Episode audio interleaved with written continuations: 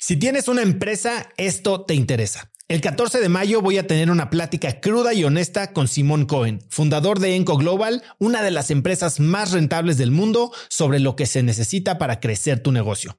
Después de muchos años en el mundo del emprendimiento y con la perspectiva de los cracks a quienes he entrevistado, hoy sé que la realidad es que no existe un secreto si es que quieres escalar. Lo que sí funciona es tener hábitos y sistemas sólidos, claridad en tus metas y aprender de quienes lo están logrando todo hoy, en tiempo real.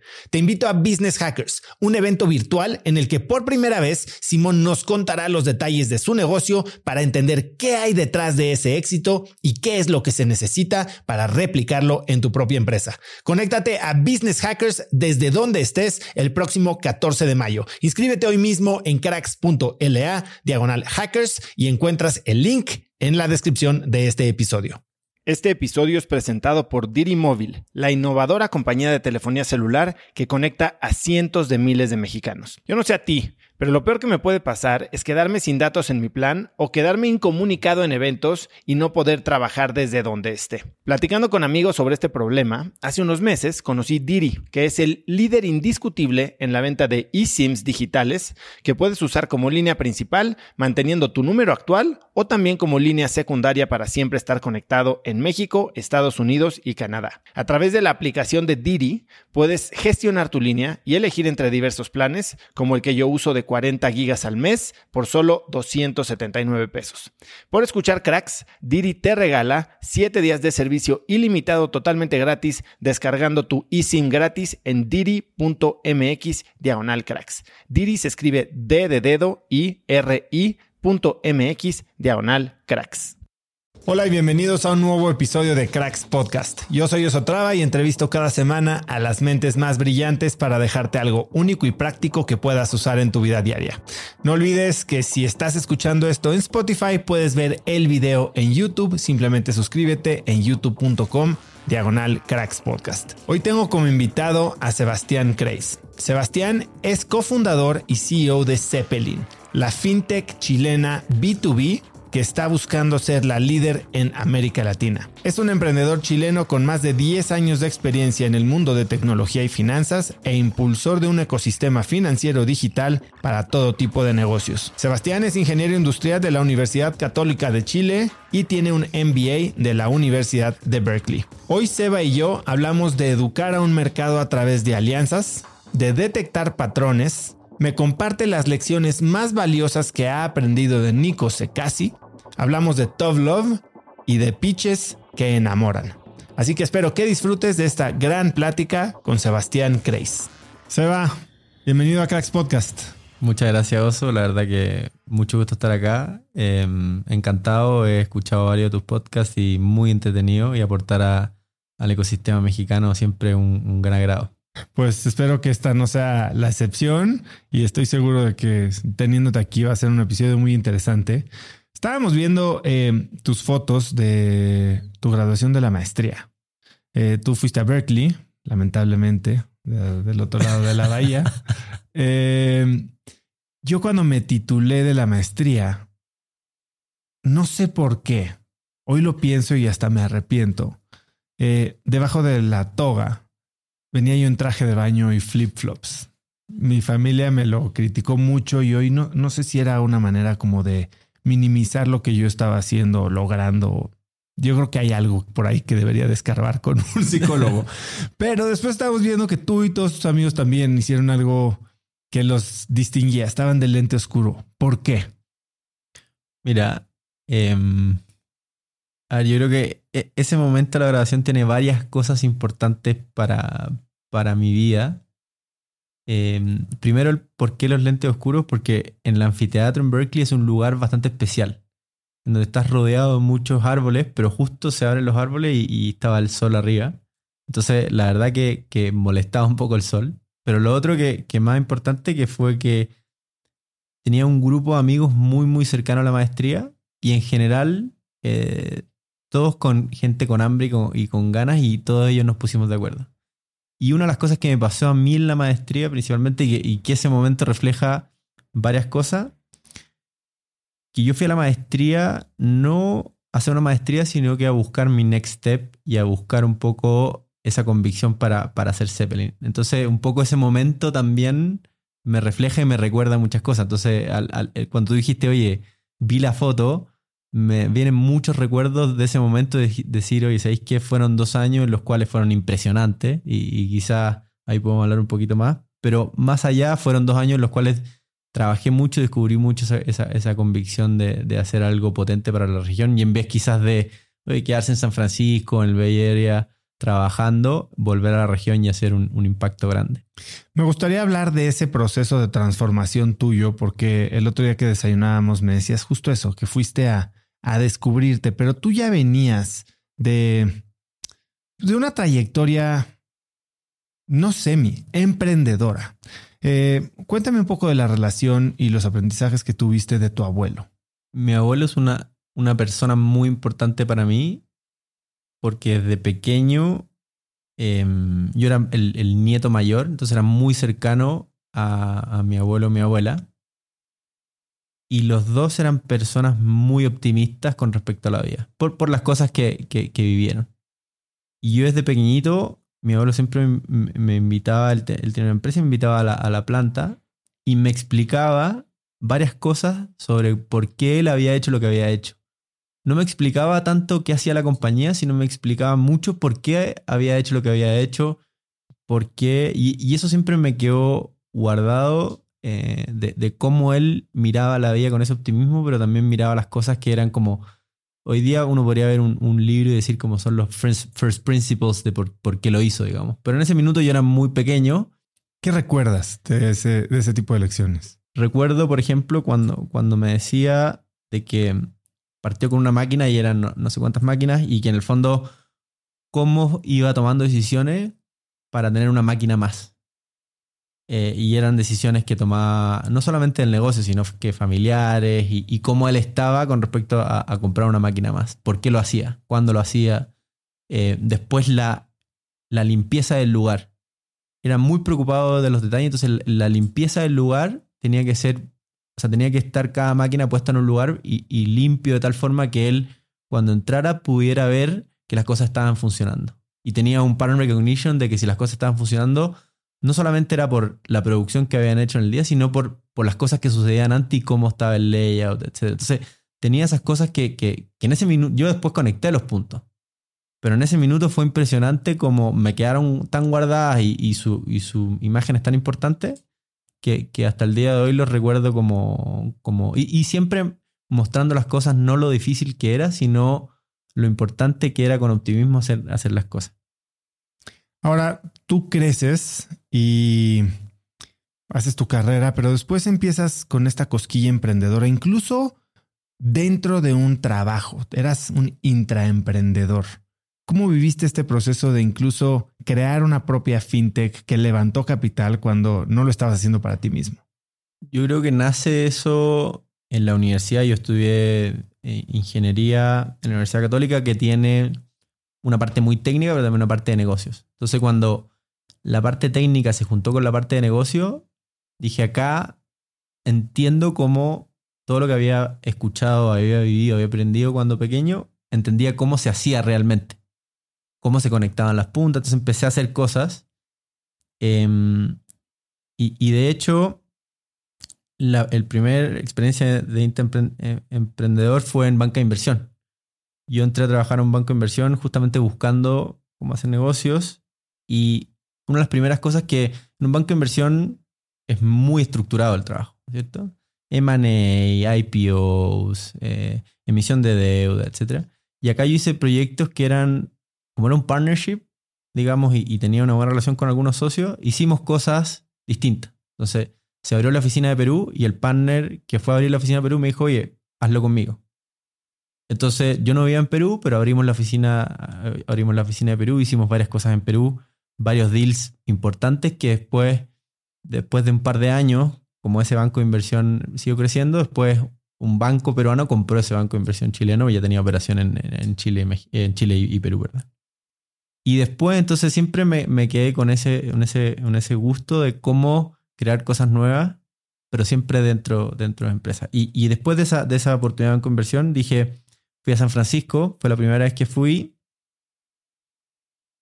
Y ahí me di cuenta que el mundo había cambiado. Chile es un, es un país pequeño que está rodeado de mar, desierto, montaña y campo de hielo. Entonces, digamos, hay una mentalidad un poco asociada a, las fronteras naturales de que los chilenos hacen negocios en Chile y se quedan en Chile. Y han, han habido empresas que salen, pero han tenido sus dificultades, y, pero en general se queda todo en Chile.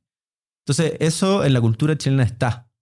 Cuando yo fui a San Francisco me di cuenta que la tecnología era un habilitador importante porque te permitía hacer negocios que, da lo mismo donde estuvieras, tú podías resolver un problema realmente y con escala y ser, y eficiente y, llegar a resolver ese dolor. Entonces, por ejemplo, vi Uber en un minuto en el cual Uber todavía era una compañía de San Francisco. Pero cómo la gente tomaba su celular y se subió a un, carro a un extraño para ir de, su casa a un, restaurante o a un parque, era algo que, que llamaba mucho la atención. Decía, bueno, esto quizás funciona en Estados Unidos y empezó a crecer. Entonces te das cuenta de que el inicio y, se, abre la mente. Y eso creo que esa transición de haber sido chileno, haber hecho cosas, eh, pero ver un poco más allá me permitió un poco decir, ¿sabéis que hay una oportunidad grande? En, Chile aún no existe ese, ese, desarrollo de compañías de tecnología como, como sí existía en el BR, como sí existía quizás en Europa, en UK en, en Israel pero sí hay, mucho talento en Chile y hay, gente muy buena. Dije, aquí hay una oportunidad para, hacerlo en Chile. Entonces fue, la decisión de hacer mi, primera compañía. Cuéntame esa compañía. Fue la de control de accesos. Exacto. ¿Cuál era el... ¿Qué te traes de San Francisco para una compañía que termina siendo una compañía relativamente local? ¿no? Control de accesos pareciera que no tiene esta escala global. Cuéntame cómo pensabas de eso.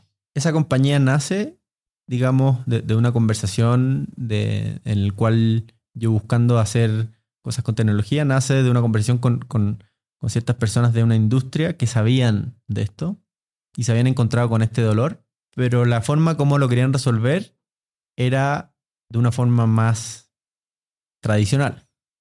Entonces, la oportunidad fue esa, cómo le damos vuelta a que el celular es una herramienta muy poderosa que te permite controlar tus accesos y, el software te permite controlar tus accesos. Y además había un, desarrollo, en, Chile el mundo de construcción inmobiliaria es bastante robusto por, por, por cómo funciona el mercado de financiamiento, la profundidad de los bancos, etc.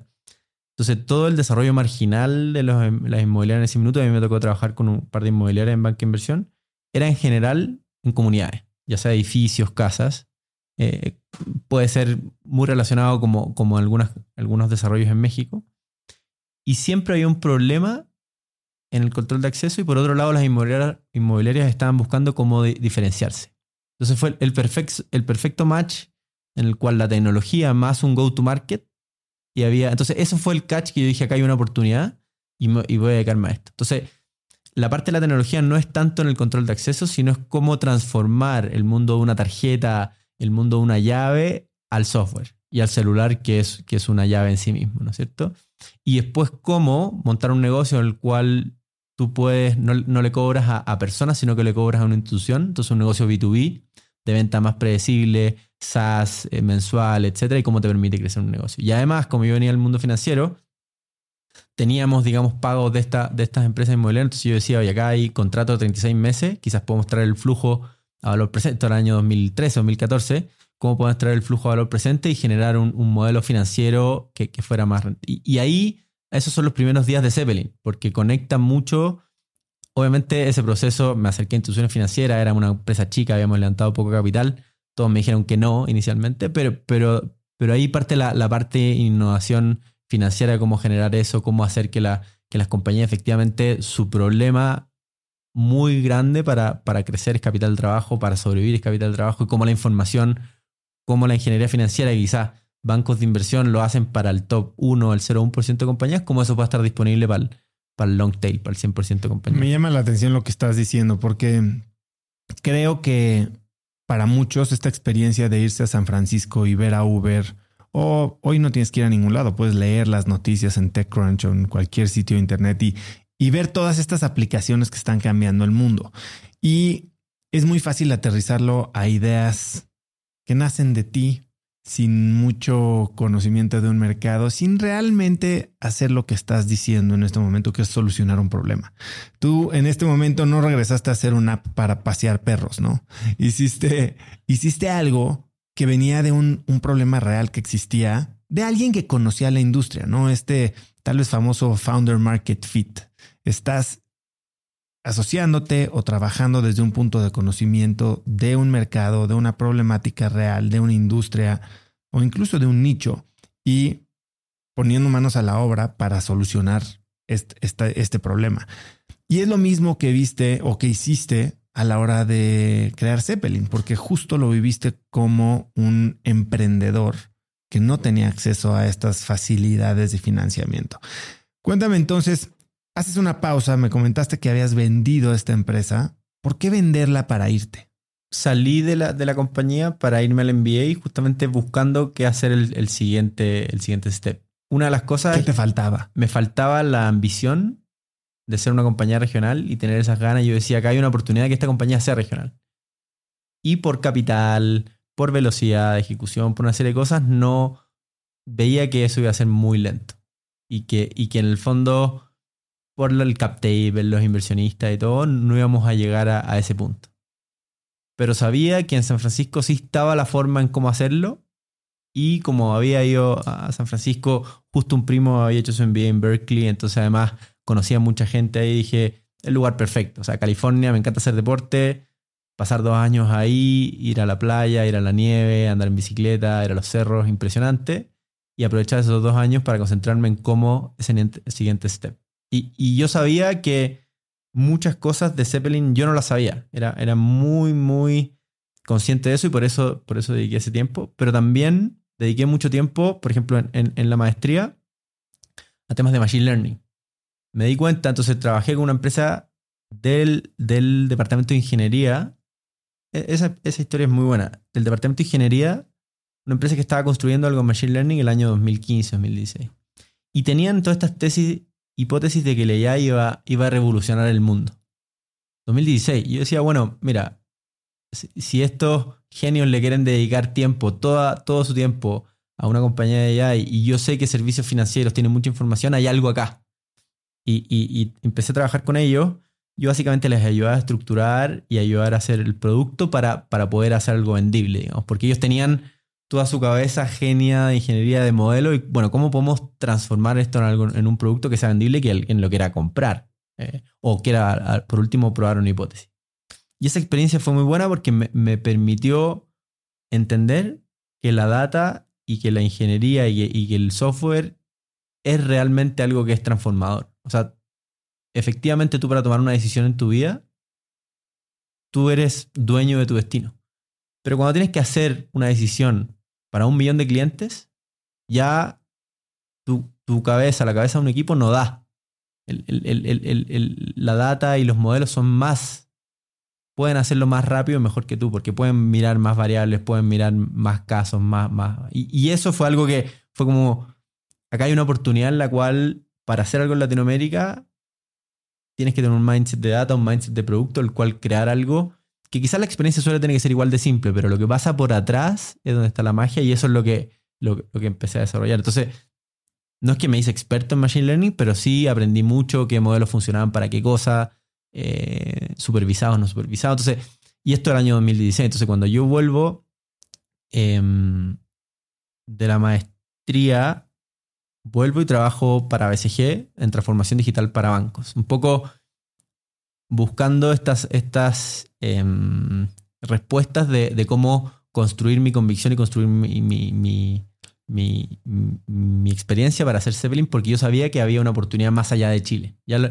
ya lo había comprobado que Safeguard podía crecer fuera de Chile, ya había comprobado que, todas estas cosas sucedían. Entonces, ¿cómo, ¿qué es la parte que me faltaba? Era, era entender eso. Y ahí, esa fue una experiencia muy buena porque en toda esa experiencia en la cual armamos fintechs para bancos, los transformamos digitalmente, me metí en los fierros. En vez de yo estar en el piso 10 con la gente senior del banco haciendo PowerPoints y la estrategia, yo estaba en el menos 5 en el centro de la ciudad, digamos, con los de data, los de ingeniería, que, en ese minuto lo que queríamos hacer era llevarlos del menos 5 al piso 10. para que trabajaran con lo de negocio. Y había que transformar el mindset en el cual los que estaban en el menos 5 en verdad estaban creando algo que, les iba a ser el banco del futuro y que los del 10 no lo, no lo veían así. No lo veían así y creían que el desarrollo waterfall, una serie de cosas. Entonces, creo que ese, ese cambio de mindset y ver lo que, que en una institución financiera grande no lo, no lo veían así, que era muy costoso, eso fue el punto final de, que dije, ya, aquí este es el momento, esta es la oportunidad para hacer Zeppelin. Vamos a partir en Chile porque porque es un mercado el cual es competitivo, es un buen mercado para partir, pero siempre pensando en México por todo lo que había vivido en la maestría y había venido para acá. Quiero regresar antes de pasar a, la fundación de Zeppelin. A este momento de la maestría, si hay algo que me preguntan muchísimo es, ¿vale la pena hacer una maestría o no vale la pena? Y yo digo siempre la peor respuesta que puede recibir la gente, que es depende. Y tú dices que fuiste con una misión clara. A mí me decían que una maestría se hace para cambiar de rol, para cambiar de industria o para cambiar de ciudad. Tú lo fuiste a hacer no para necesariamente cambiar ninguna de ellas, sino para empaparte y regresar a donde estabas a volverlo a hacer. ¿Cómo enfrentaste este proceso? ¿Cómo diseñaste estos dos años para estar seguro de que ibas a absorber y aprender lo que necesitabas? Yo creo que no, no lo diseñé tanto, fue algunas cosas de diseño y otras de suerte y también mucha intuición. Yo sabía que en servicios financieros en Latinoamérica había una oportunidad más grande que en Estados Unidos por la necesidad y por lo que había visto en banca de inversión. Después, la oportunidad que había visto en Safeguard de cómo los servicios financieros no estaban disponibles a, a, las fingertips, digamos, era, era otra cosa. Y después lo tercero es que habían todos los elementos de cómo montar una compañía exitosa regional, grande, etcétera, que, eso es lo que quería desarrollar en, en, Berkeley. Entonces, al final fue una mezcla entre ir a la maestría, pero también una motivación adicional, porque, porque la maestría tú vas y lo puedes pasar muy bien. O sea, la cantidad de viajes, puedes viajar todos los meses a distintos lugares, tú lo viviste, o sea, es impresionante. Entonces, era muy consciente en el cual yo algunos viajes y había dos meses que yo me desaparecía. Y mis compañeros me preguntaban, oye, ¿dónde estás? Yo estaba, me iba al South Bay a hablar con VCs, me iba a San Francisco y a veces estaba dos semanas en una empresa porque había conocido era un, en, un ex Berkeley que estaba trabajando en una startup, iba a la oficina y le ofrecía ayuda. Entonces, así partió, por ejemplo, la, la ayuda con esta empresa de Machine Learning, en que uno de mis, de mis profesores, yo le conté que, que, estaba en este journey y me dijo, ah, perfecto, te voy a presentar a estos, a estos alumnos de ingeniería que están buscando un MBA para, para hacer algo. Entonces, yo te diría que la, el desarrollo o, el plan, siempre connecting the dots es más fácil hacia atrás. No, no tenía un, plan, pero sí tenía esa visión de que iba a encontrar algo importante en el Bay Area y que no lo iba a encontrar, por ejemplo, en Nueva York, no lo iba a encontrar, no sé, en Frankfurt, no lo iba a encontrar quizá en UK. Sabía que en el Bay Area había algo especial Em, y que además iba a aprovechar de, estudiar y aprovechar de conocer gente, aprovechar de hacer un network. Y después lo otro que fue muy importante en el MBA también fue el compromiso que hicimos con, con, Antonia, digamos, de, dedicarnos a este mundo. También fue una, una decisión familiar en la cual dijimos, oye, ¿sabéis qué? Vinimos acá, vinimos con esto. Antonia es una gran inversionista desde muy pequeña que está metida. Entonces, fue una decisión consciente de decir, sabes, acá quizás no podemos controlar muchas cosas, no sabemos qué va a pasar, pero sí sabemos que dos cosas podemos controlar. Uno, a qué vamos a dedicar nuestro tiempo y dos, dónde vamos a vivir. Entonces sabíamos que quizás íbamos a volver a Chile, pero no sabíamos si íbamos a vivir siempre en Chile. Y, y esas dos cosas hemos sido bastante como... Ese era el plan, te diría yo. Como flexibilidad en que le vamos a dedicar mucho tiempo, muchas ganas, y que, y que vamos a ver dónde vamos a terminar viviendo. Y cuando regresas a Chile con esta idea ya más o menos trazada de cómo se podía ver Zeppelin, ¿cuáles son los primeros pasos? Porque entiendo que conociste también, hablabas de la suerte y conoces a tu co-founder medio por suerte también. Sí, yo, yo, te diría que hay varias cosas de suerte en ese, en ese proceso. Una es que la inversión, empezamos a invertir y, Antonio empezó a invertir en startups en esa época antes, en Chile, que no había, no había ni mercado casi para ¿De forma personal? De forma personal, exacto. ¿Qué año es esto? Año 2014. Entonces, casi hace 10 años atrás. Y creo que por ahí estos años estábamos nosotros en Startup Chile. Exacto. Fue el minuto en que, en que parte Startup Chile, no había una comunidad de VC. Entonces, el, problema con Startup Chile, muchas compañías iban y después querían salir, levantar capital y no había, no había esa comunidad como en YC de que, de que, de que pueden invertir. Y ahí Antonio empezó a invertir y me acuerdo de que, de que en una compañía invertimos juntos y, y, porque era una compañía que quería, era PropTech, entonces yo me metí al board de esa compañía. Y ahí fue el, el, entonces empiezas, empiezas a conocer, entonces después yo ayudé a esa compañía a levantar capital. Hablamos con inversionistas, me empecé a meter en el mundo, el mundo VC, qué inversionistas miraban Chile, cuáles no tenían ni idea que existía Chile en el mapa. Entonces empiezas a ver todo eso, conoces a todos los inversionistas, todo el ecosistema muy rápido, muy pequeñito. Después lo otro es que muchos de los inversionistas de, de, Safeguard quedamos muy, muy cercanos. Entonces, ellos siempre yo platicaba con ellos para ver qué, hacer y, qué podíamos hacer. Entonces, sabía que, que, se había armado una pequeña comunidad. Y por otro lado, creo que fue la mezcla entre decir con la, con la convicción de que había una oportunidad y todo, más el hecho de haber vuelto a Chile y decir, acá, este es el minuto de mi vida en el cual ya no me puedo formar más. O sea, ya tengo que salir a la calle y decir, ya voy a hacerlo. Esa fue una decisión bastante... Fue, fue en una semana, dije, ¿sabéis qué? Este es el minuto. Y fue muy importante por, por tres razones. Una, porque uno no sabe bien lo que va a suceder, pero si tienes la visión, lo más probable es que las cosas sucedan. Si tienes la visión o algo donde llegar, si no tuvieras la visión, no ves esas cosas que te suceden y te pasan por enfrente, pero yo las empecé a ver. Ya tenía, entonces ese momento en que tomé la decisión y dije, quiero llegar acá, empecé a ver esas cosas que sucedían. Entonces, cuando le, le, presento la, idea al, primer fondo que invirtió, después, el primer, primer inversionista, de hecho, fue, fue Antonia y, y, y, su familia, no tanto por, por la confianza de ser familia, sino porque además había una oportunidad tan grande que la misma, que hubo como, e, es importante esa decisión, ¿no es cierto? Porque yo decía, ¿acepto o no acepto la primera inversión de la familia?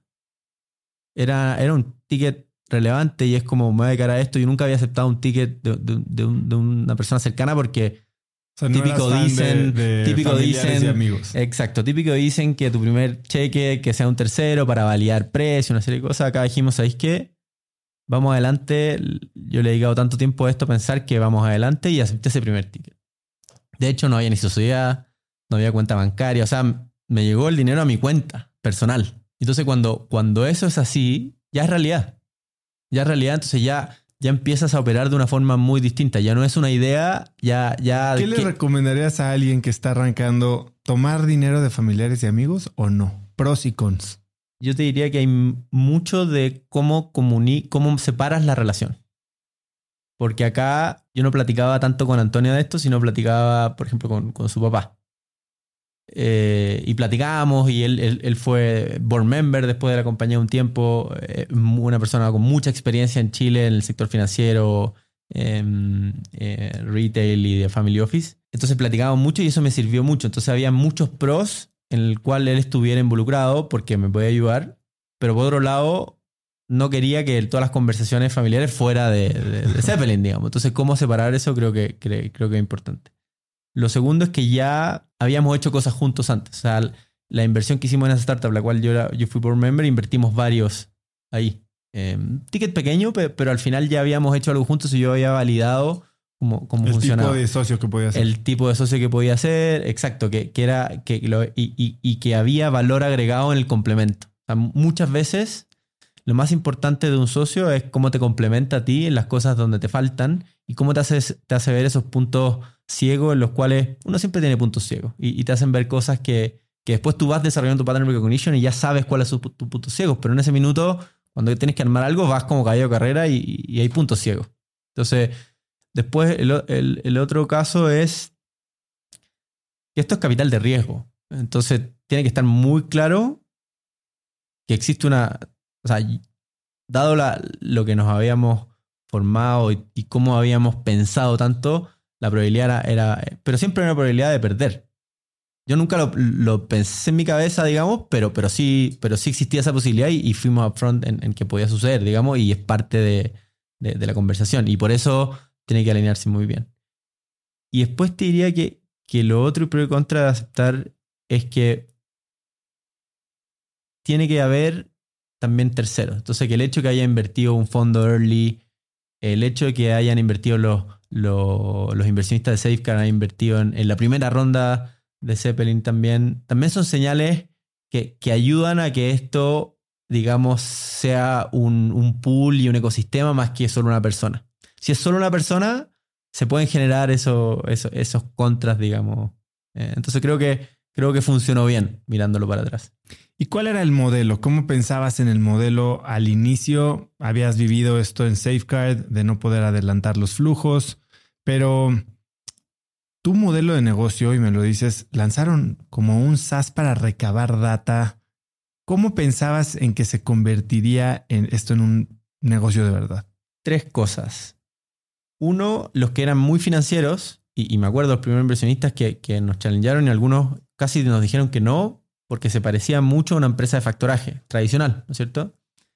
Entonces, lo, que decíamos nosotros y la hipótesis era, sí, el producto financiero y quizás la respuesta al cliente es la misma, pero la forma, cómo vamos a llegar a la solución de con quién trabajar y cómo tomar nuestras decisiones es completamente distinta. Y eso viene desde, desde cómo nosotros entendemos la data y cuál es la ventaja competitiva. La ventaja competitiva no es el servicio financiero en sí mismo, sino que es la información que tenemos y cómo, y cómo hacemos eso. Y segundo, es que como no teníamos nada armado, partimos trabajando manualmente y comprobando esa hipótesis también. Entonces dijimos, oye, acá hay una oportunidad de trabajar manualmente, pero ¿cómo hacemos para que un cliente se onboardee en una plataforma, la cual no tiene mucha experiencia, pero el hecho de tener un buen logo, de tener inversionista, ya genera un poquito de confianza. Y del hecho de que ponga sus, unas credenciales que son privadas la plataforma para ver su información, ya es un signo de confianza. Entonces, para nosotros era importante ese signo de confianza y después nosotros le devolvíamos esa confianza con un servicio financiero al cliente. Y íbamos probando esa hipótesis constantemente. Y eso es lo que sucedía. De hecho, lo que empezó a pasar es que muchos clientes, a medida que la empresa iba creciendo, le daban todo a Zeppelin. O sea, decían, no, tú, tú opera, digamos. Te, doy el control de mi negocio porque yo tengo, te, tengo que ocupar mi cabeza en otra cosa. Tengo que operar mi negocio, tengo que ir al cliente. Entonces tú haz esta parte financiera. Entonces confiaban tanto. Eh, ¿A qué grado? Cuando dices les daban todo a Zeppelin. Porque en un inicio era, doy información financiera y después puedo meter una factura al sistema y ustedes atrás hacían su análisis de riesgo y decían, perfecto, te voy a adelantar esta factura con este costo financiero. Eso era, Eso era el la, primer la oferta básica. Exacto. ¿Qué tanto más te pedían? Lo que pasa es que inicialmente el producto no les pedía nada. Ellos ponían unas credenciales y no les pedíamos nada más hasta firmar. Entonces era una experiencia muy rara porque ellos estaban acostumbrados a mandar un correo, a pedir, a, a, a, cotizar, a tener un intercambio de cuatro o cinco correos, dos, tres llamadas, negociar. Y acá él metía unas credenciales, no tenía que subir nada más porque nosotros íbamos a buscar su información. ¿A qué te refieres con que le iban a buscar? Nosotros les cargábamos toda su información. El cliente se metía a Zeppelin nosotros le cargábamos su información. Entonces, el primer cliente, uno de los primeros clientes, cuando probamos la demo de la plataforma, le preguntamos, ¿cuántas cuentas por cobrar crees que tienes? No, tengo 80 mil dólares de cuentas por cobrar. Nos metemos a la plataforma, era pa para ver cómo veía él su negocio.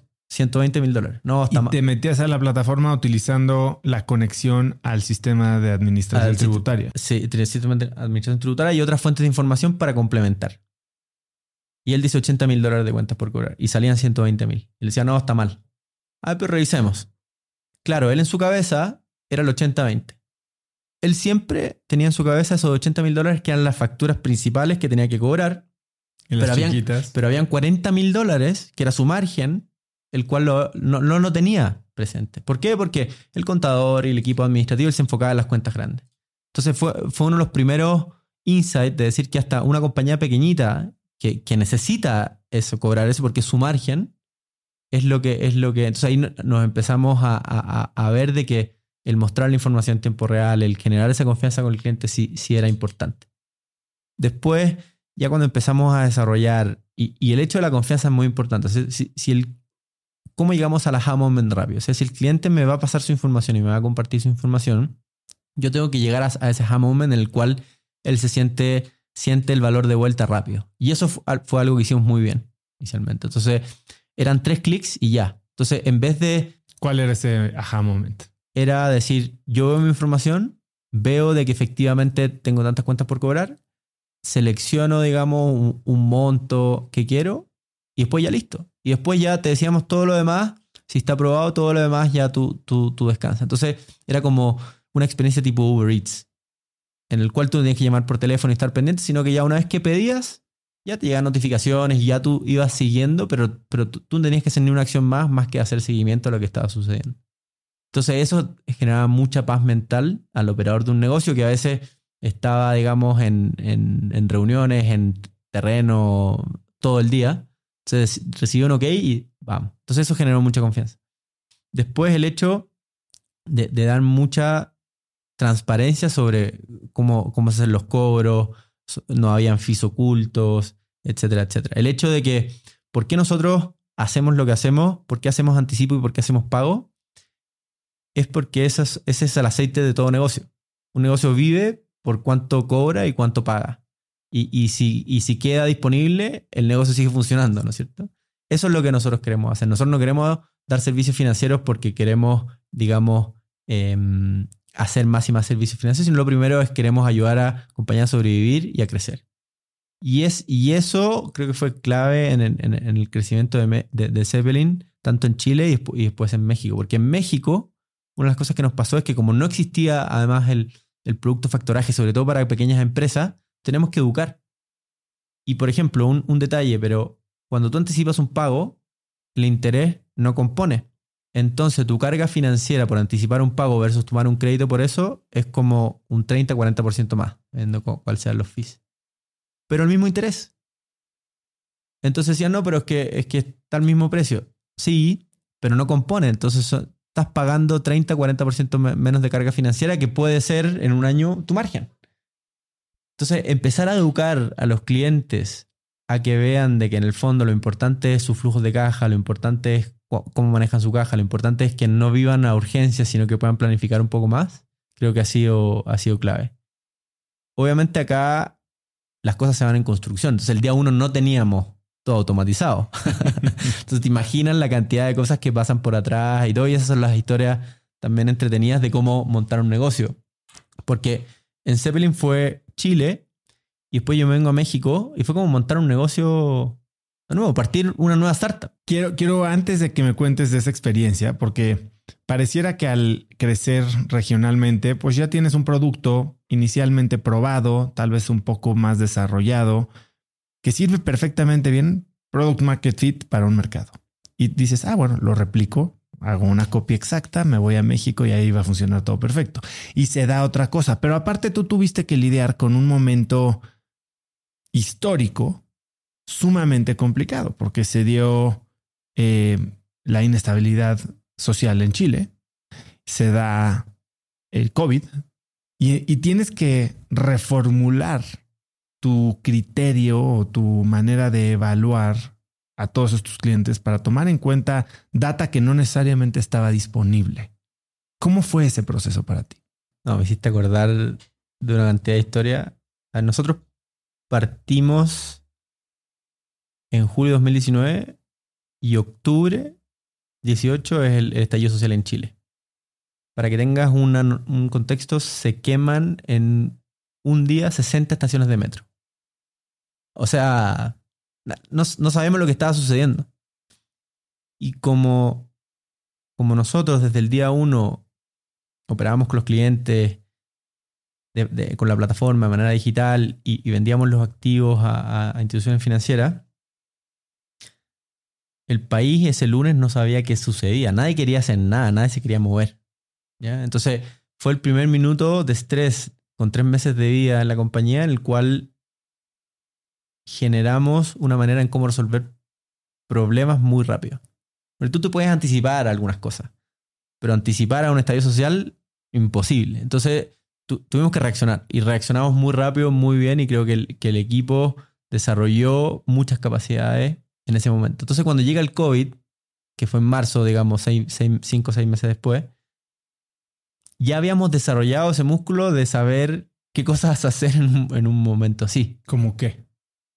Como trabajar remoto. Ya había, lo habíamos hecho. Como atender a los clientes y, y operar de manera en la cual resolver el problema para ese cliente más que es- esperar y resolverlo después.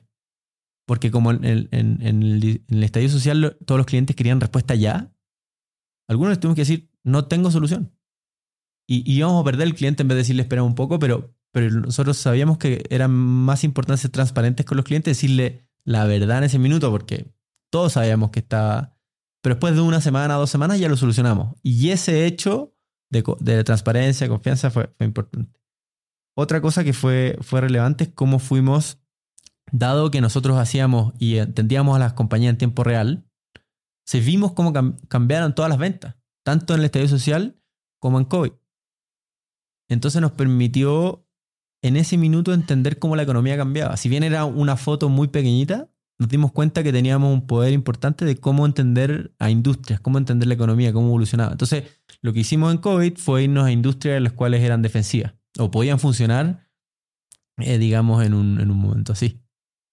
Y eso nos permitió crecer. También, como éramos digitales, entonces to- la historia del, del buzo, eh, por ejemplo. Nosotros atendíamos a compañías salmoneras en el sur de Chile.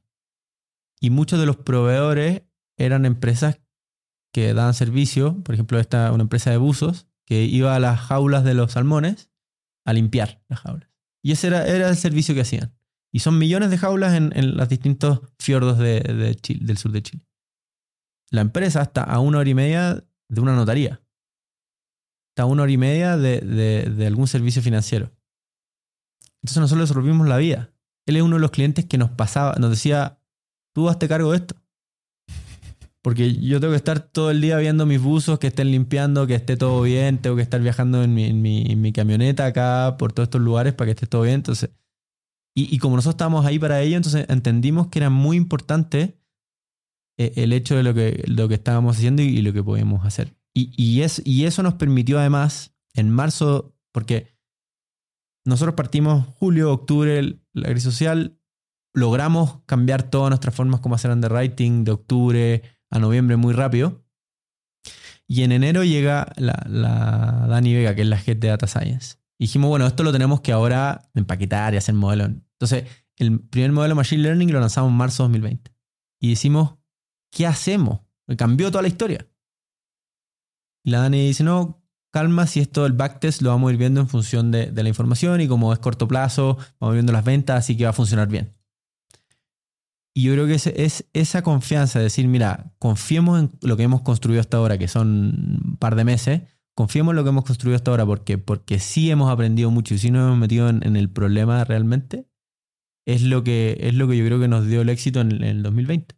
Crecimos exponencialmente en clientes, en revenue, eh, y eso también nos dio la confianza para entrar a México, sabiendo de que, dado que habíamos cambiado, habíamos sido flexibles y habíamos ajustado rápidamente, después el ajustar el producto era algo más del músculo que ya habíamos desarrollado. Era- Ya habíamos entrenado ese músculo. Y no contra el tiempo, no forzado. O sea, Y no era- forzado, exacto.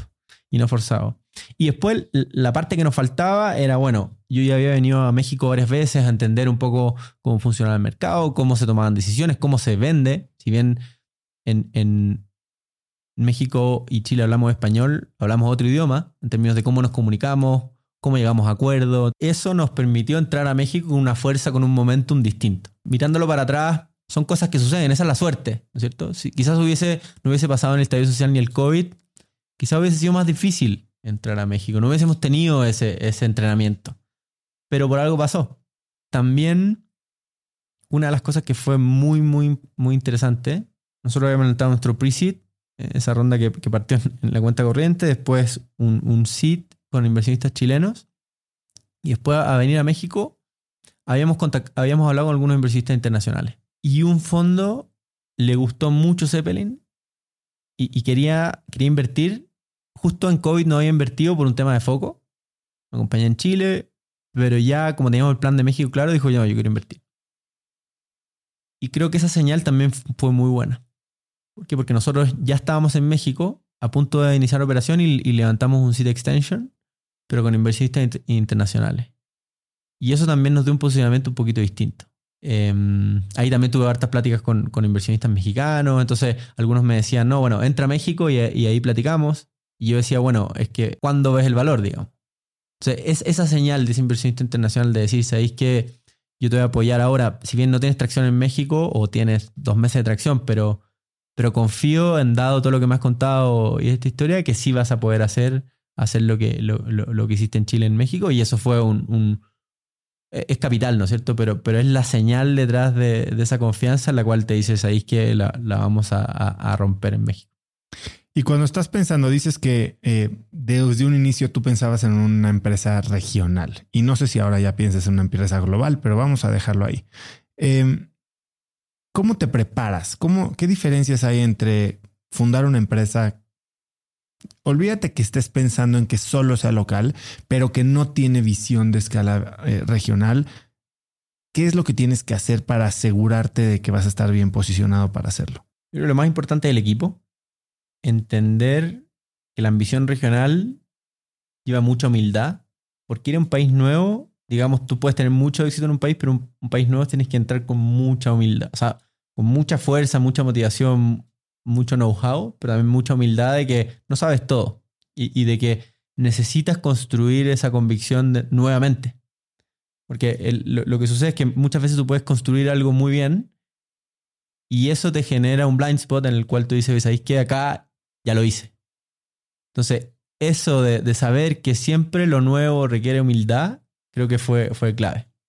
¿Por qué? Porque, porque es donde, donde se gatilla la curiosidad, donde se gatilla la innovación. Si, si no dejamos que, que, que, que, eso suceda, que las cosas nuevas lleguen y, poder cuestionar todo y poder hacerlo desde cero, no, no, no se puede. Entonces, eso, eso te diría uno el equipo. Y dos, es la capacidad de ejecución.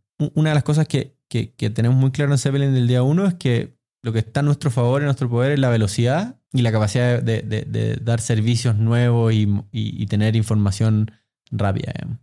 Todo lo demás quizás lo pueden replicar. Pero eso es muy difícil de replicar. Entonces, el hecho de tenerlo tan claro cuando nosotros llegamos a México y que sea uno de los valores fue, algo muy, muy importante. Y después ya son cosas más, tácticas, pero del día uno de una plataforma que pueda ser regional, no tomar decisiones de arquitectura de la plataforma o del producto o de experiencia en las cuales después haya que construir todo de, de, de, cero, digamos. Eh, los mismos modelos de decisión, machine learning, eh, que, que, puedan, o sea, que, que, la experiencia de otro país te sirva pa, para México. Y eso nos sirvió mucho porque si bien no teníamos experiencia en México, sabíamos que ciertas cosas podían, podían tener un impacto. Entonces, después lo entrenamos en México y ya teníamos una base entonces, no partes desde cero, pero con humildad. Ahora hablas de que eh, tienes 12 modelos de Machine Learning hoy en la empresa, que sabes más de las empresas que hasta ellos mismos, como lo acabas de mencionar en el ejemplo de los 40 mil dólares perdidos.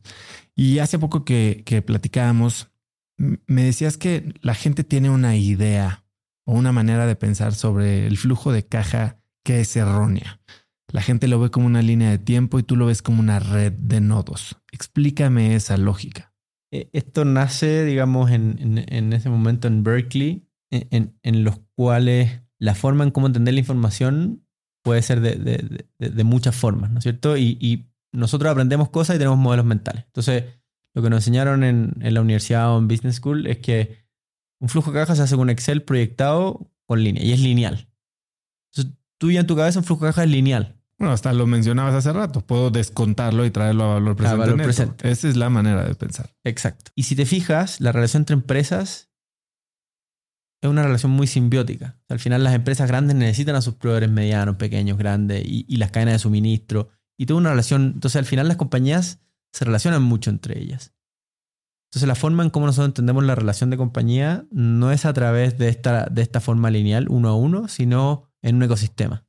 Y eso lleva a que un ecosistema tiene distintas dinámicas. Entonces, los 12, los 12 modelos de hoy día, y quizás en el futuro van a ser muchos más, nos permiten entender dinámicas que suceden en ese ecosistema. Porque si yo entendiera una compañía como su flujo de caja standalone, trata, trataría de replicar ese flujo de caja. No, nosotros no, no nos metimos en ese problema, no, no solucionamos ese problema. Nosotros solucionamos otro problema, que es cómo entendemos que una compañía que es un nodo dentro de una red cuál es su posición relativa versus a otras, cuál es la probabilidad que le paguen o no. Entonces son otros problemas los que resolvemos.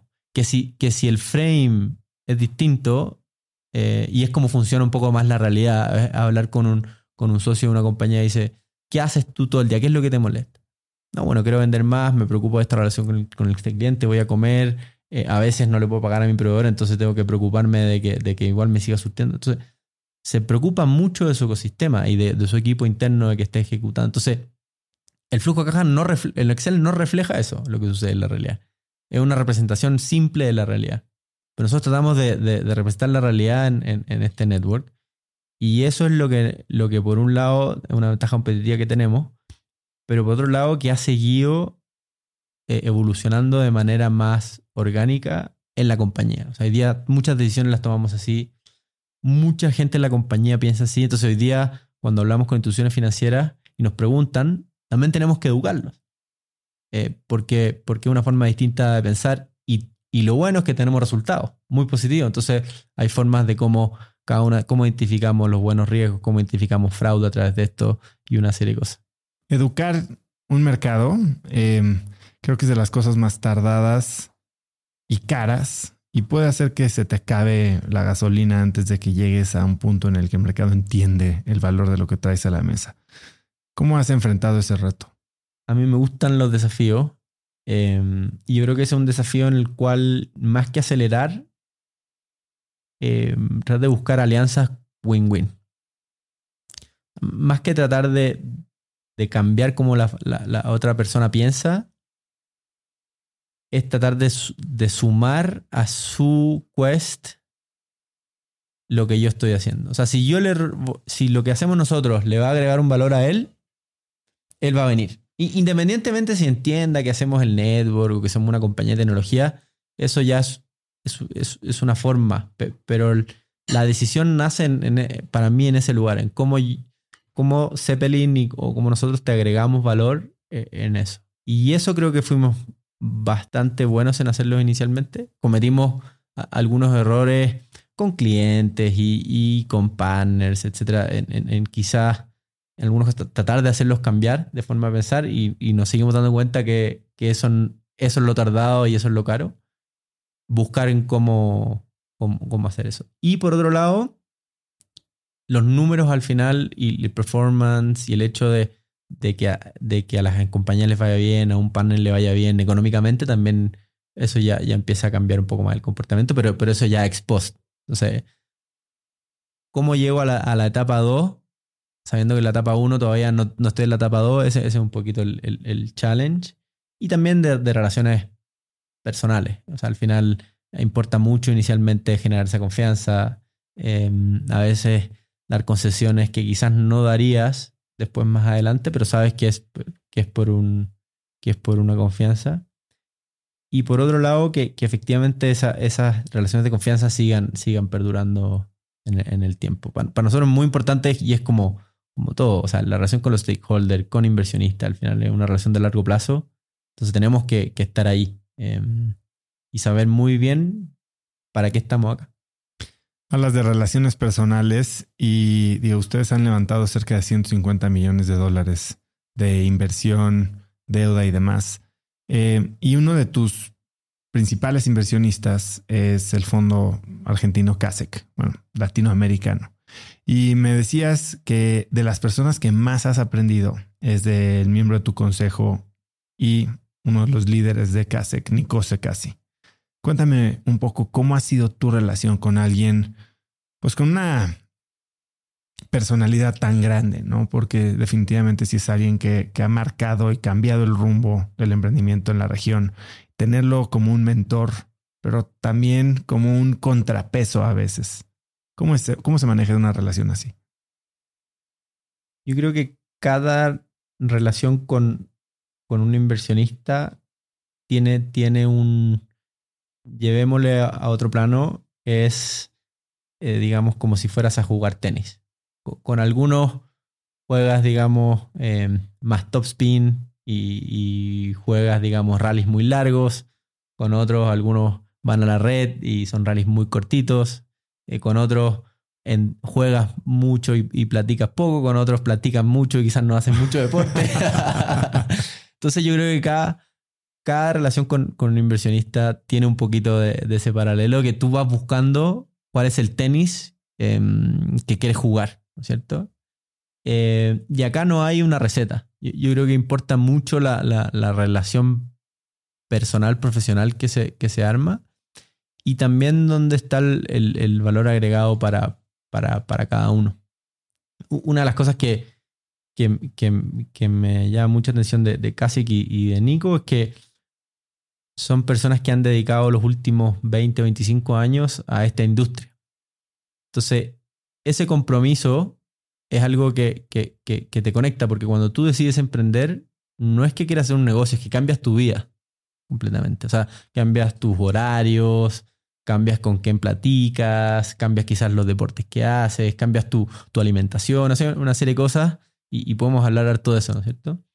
Pero creo que en ese punto es donde, donde la conexión es más importante, es donde él hizo lo mismo y, y lo ha hecho. Entonces, tiene, tiene, tiene mucha experiencia en eso. Entonces, para tomar decisiones, creo que, creo que viene de un, de un punto de vista en, en el cual hay, hay, una experiencia importante. Después ya hay otras cosas que tienen que ver que, que, la compañía va, va evolucionando. Entonces, cuando eres una startup y son 10 personas, o 100 personas o 400 personas, las decisiones y, tu evolución como, como emprendedor, como CEO, tiene que ser muy rápida.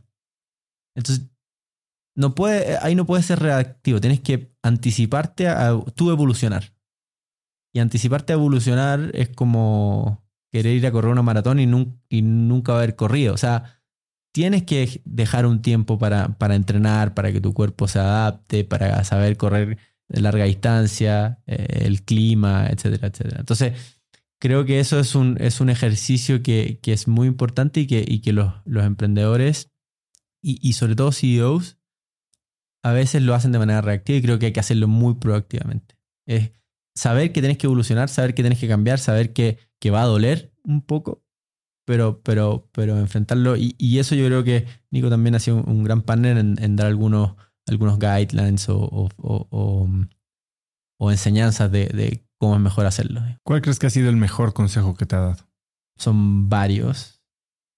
Yo te diría que, que el más importante, y quizás él ni siquiera se ha dado cuenta, pero es que hay muchas cosas que yo sé y que necesito que, que quizás hablarlo con alguien o me confirmen, pero ya lo sé. Entonces, saber darme cuenta de que esas cosas ya sé y que sé que sé poder tomar esa decisión y que quizás no necesito una confirmación.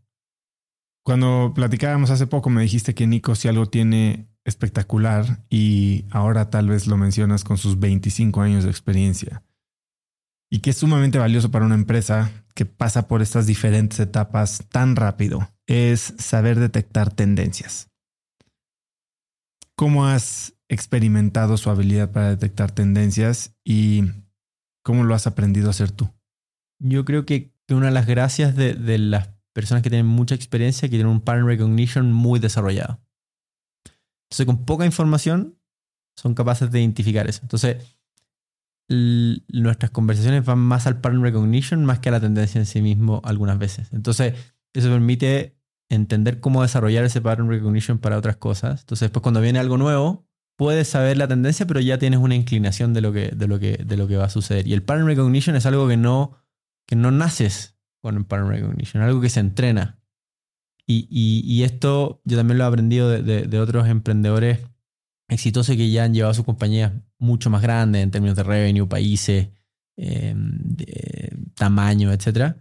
En que al final ese pattern recognition nunca termina de desarrollarse. Siempre hay algo más que le puedes agregar y siempre hay algo más que, que sobre todo con el mundo de hoy, o sea, AI no es tanto que va a, va a cambiar, sino que tienes tú que evolucionar en cómo tomar decisiones más que AI. Eh, tienes que tú evolucionar en cómo ver esa tendencia para, para la compañía, para tus clientes, qué va a suceder. Y ese pattern recognition de poder evolucionar y saber que quizás AI le va a pegar mucho más a la productividad que, que blockchain.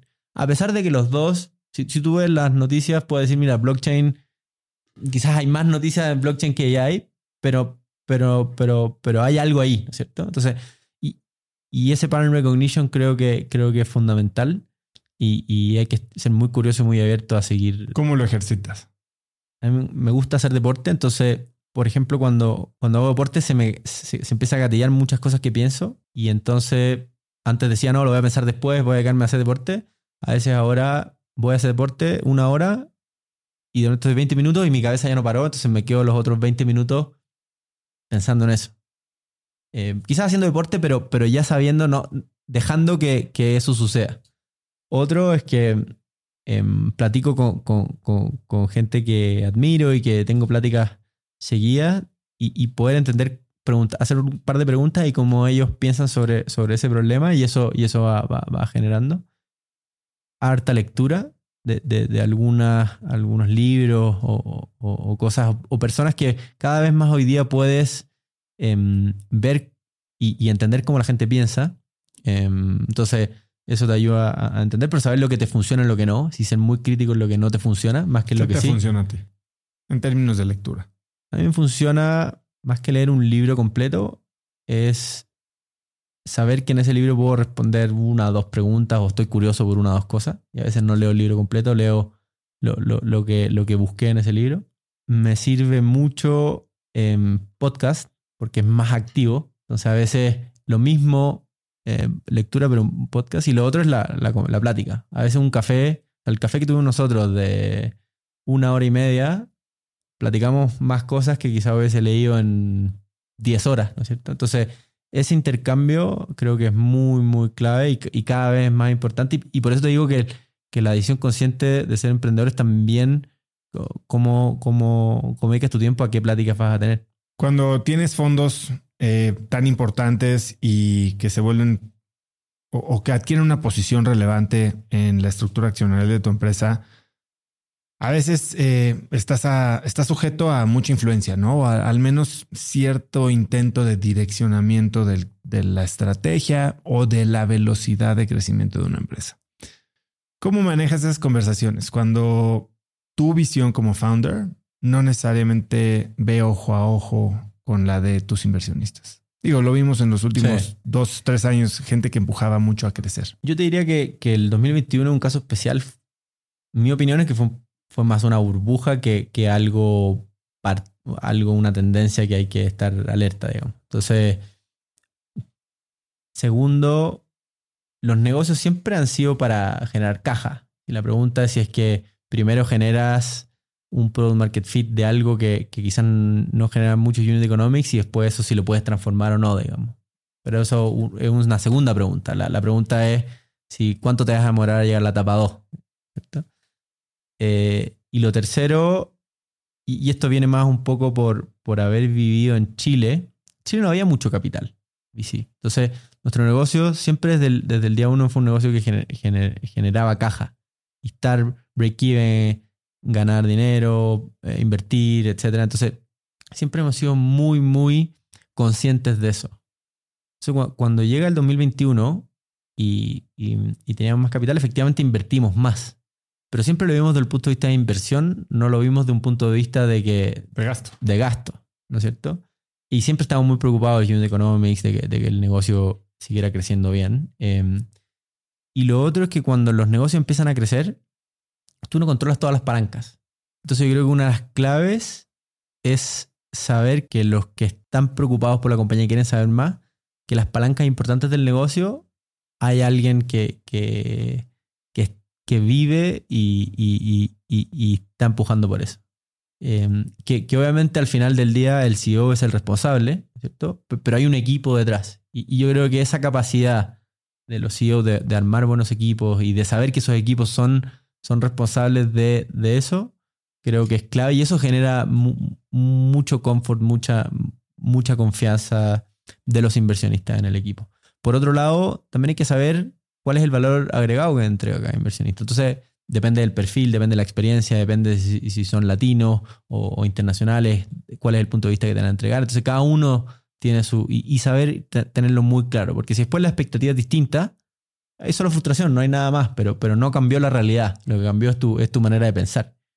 Eh, y después que siempre hay que tener conversiones difíciles, y yo creo que es bueno tener conversaciones difíciles, es bueno no estar de acuerdo y, llegar a una, a, una solución. Lo importante es que siempre el que está a cargo de las decisiones es el, es el, es el CEO y eso, y eso es lo relevante. ¿Cómo te preparas para una conversación difícil?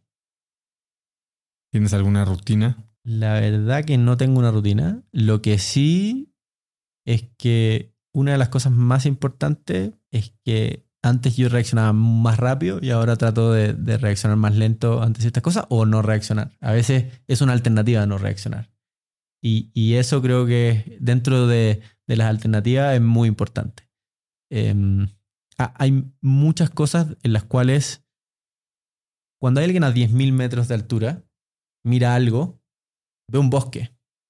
Pero después tú empiezas a bajar y ves todo verde y después ves que ya hay espacios y ya no en un bosque hay espacios donde sí se ven cosas y después, claro, está frondoso en otro lado. Y después empiezas a bajar y cuando ya estás abajo, en el lugar donde no hay bosque, ves el sol. No hay, no hay bosque. Entonces depende del lugar donde tú miras, la perspectiva es, cómo ves las cosas. Entonces, em, creo que es muy importante entender esa perspectiva, porque muchas veces, y esto incluso con amigos, familia, o sea, todo es comunicación muchas de las cosas suceden de la perspectiva donde tú estás viendo las cosas, etc. Entonces, el hecho de lograr esa conexión en la comunicación es solo, es solo una relación, es solo saber que tú estás hablando el mismo idioma. Eh, y, eso es tiempo, eh, es dedicarle tiempo, ganas y, eso. Por, eso te digo que más que preparar una conversión difícil, es saber si la persona tengo o no esa, esa capacidad de poder leer o esa capacidad de, esa relación ya establecida para saber qué es lo que va a suceder. Hablas del equipo y de entender si tienes la capacidad de conectar. Y me, hablabas de la prueba del aeropuerto para saber si quieres contratar a alguien o no. ¿Qué es la prueba del aeropuerto? Del aeropuerto? Imagínate cuando vas a, viajar y, y, te encuentras con un amigo de la escuela y te saluda y qué sé yo y te dice que está en tu mismo vuelo y revisa el ticket y está sentado al lado tuyo.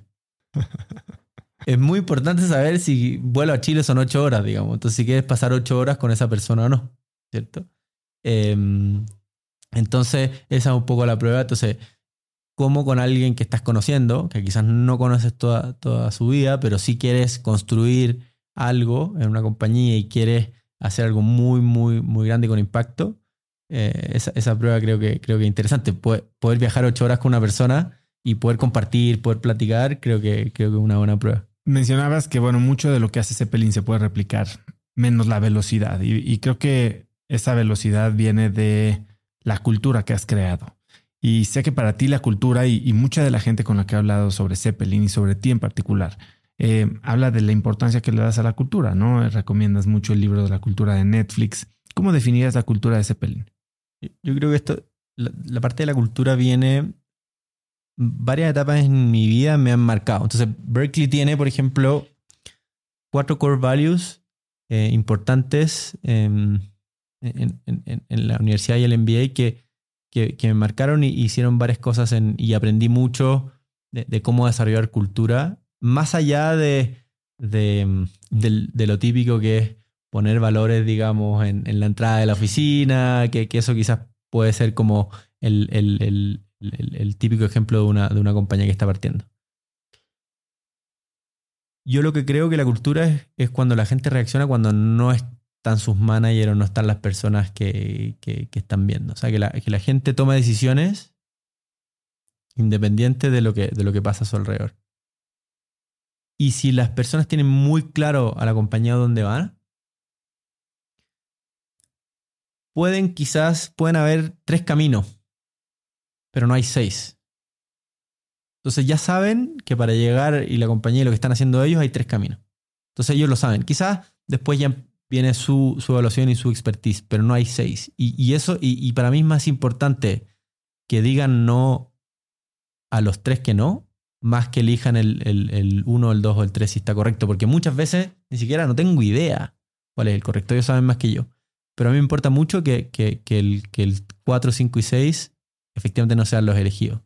Y eso se ve reflejado en, la compañía. No tanto porque sea bien y mal, sino porque no nos acerca a donde queremos llegar.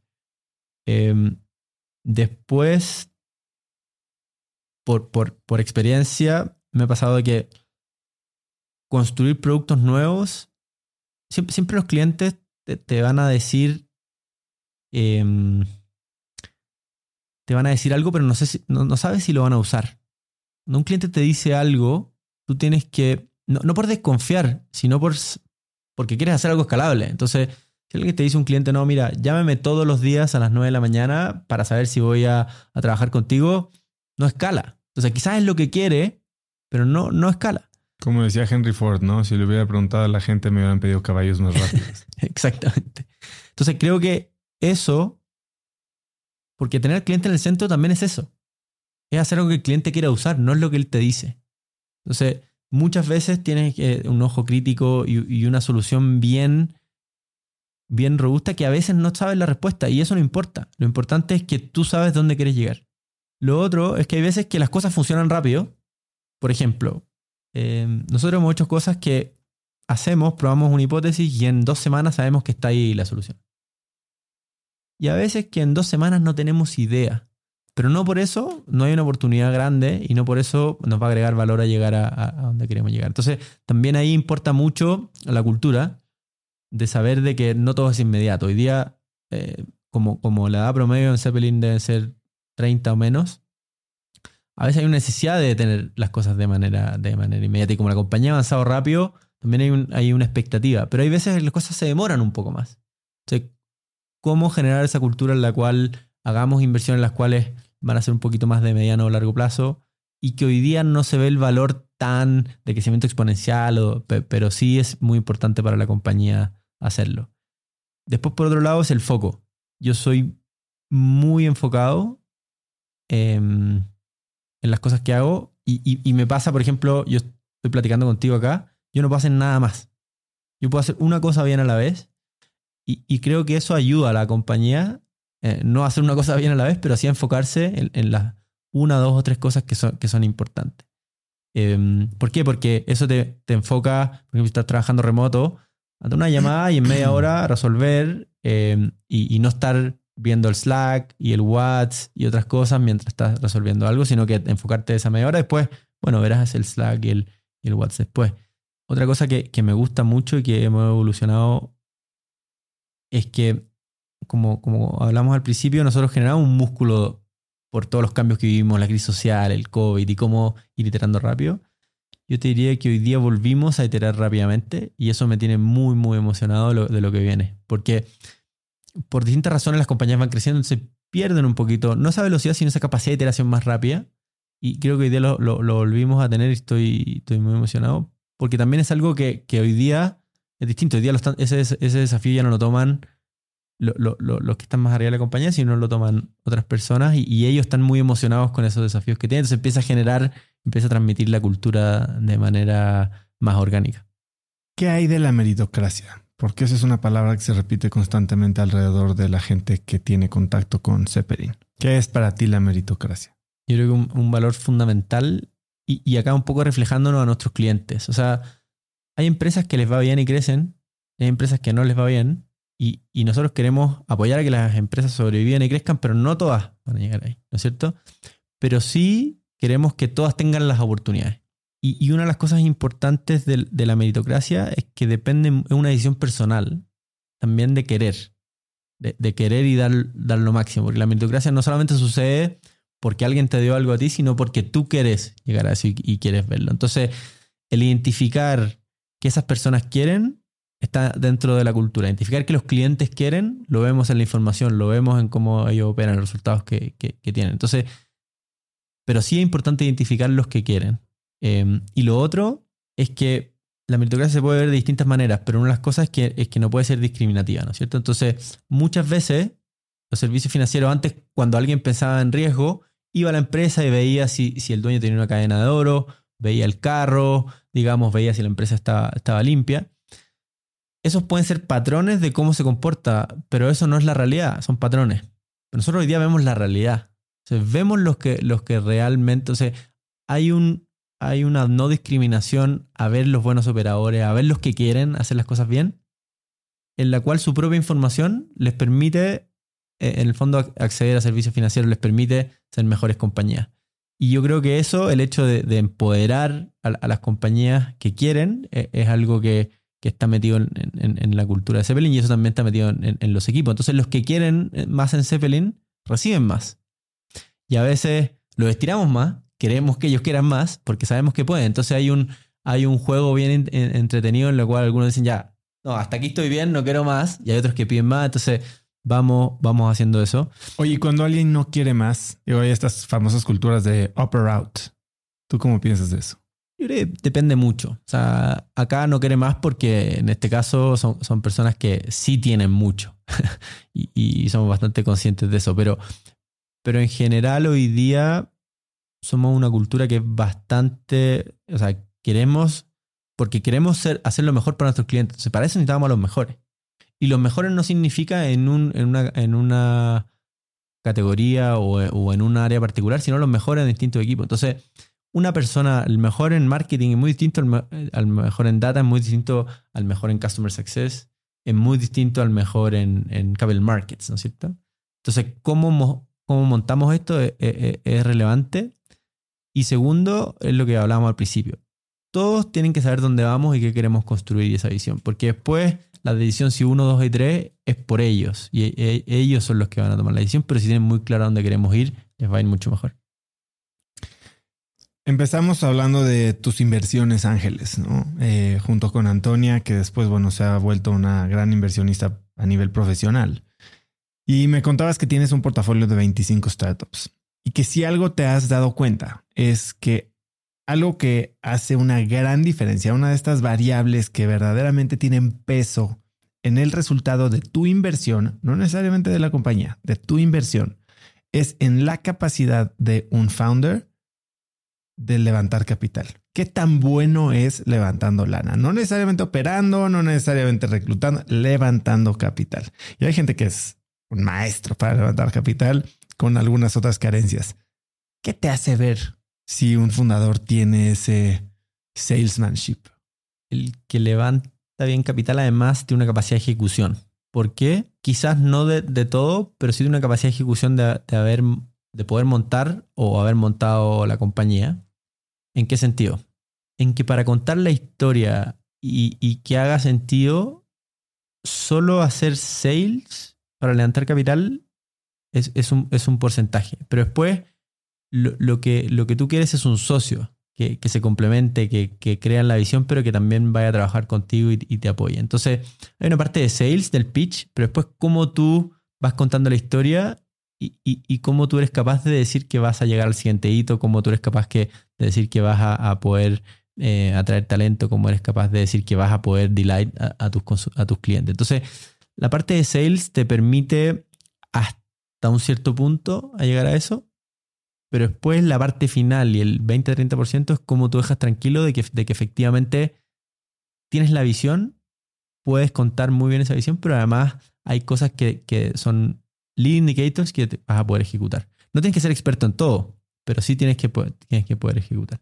Y yo creo que esa mezcla entre visión y ejecución se, se nota en un, en un, buen pitch para levantar capital. Entonces, por otro lado, Antonia, por ejemplo, tiene ese ojo muy, muy, sabe muy bien identificar, por ejemplo, en, ciertas industrias, en ciertas, cómo identificar a, esas personas. Entonces, la conversación, el, otro día, fue, la última inversión que hicimos, estábamos en Nueva York, entonces estábamos haciendo nuestra conversación en el metro. Entonces decidimos invertir y nos sacamos una foto y le mandamos al, founder la, foto. Eh, justamente por eso, porque vimos estas, estas cosas y dijimos acá hay una, una oportunidad única ¿Cuáles son los tells? ¿Cuáles son estas pistas que deja un fundador? Más allá de que sí, saber levantar capital te puede dar indicios de que también sabe operar y construir. ¿Qué te dice si va? O sea, ¿qué, ¿qué, ves en alguien en un pitch? ¿Cómo te enamora un pitch a ti? Primero, el pitch que es perfecto, hay algo. No. Tiene que haber algo que te haga dudar ¿En qué? ¿En el delivery? ¿En, la, en el diseño? ¿En el modelo? ¿En las assumptions? Más que en el modelo de negocios, quizá es en algo que no esté claro, porque o puede ser muy ambicioso o puede ser algo que sea visionario que hoy día no hace sentido, ¿no es cierto? Entonces, algo que. Porque las cosas que no hacen sentido, no solamente porque digamos, es una mala idea, no es porque es, es, es futurista, estás creando algo nuevo. Entonces, cuando no hace sentido, hay algo ahí que, que es contraintuitivo. Tú quisieras Claro. tener un pitch perfecto para invertir y eso en general Ya vas tarde. vas tarde. Lo segundo es que experiencia operativa es muy relevante al final. Acá hay que lidiar con una cantidad de cosas. Por lo tanto, si no tienes experiencia operativa, no es que puedes ser inteligente y, y bueno para resolver, pero, pero tienes que enfocarte. No puedes resolver 10 problemas. Tienes tiempo para 3. ¿Cuáles son los 3 importantes que te llegan al, al siguiente nivel?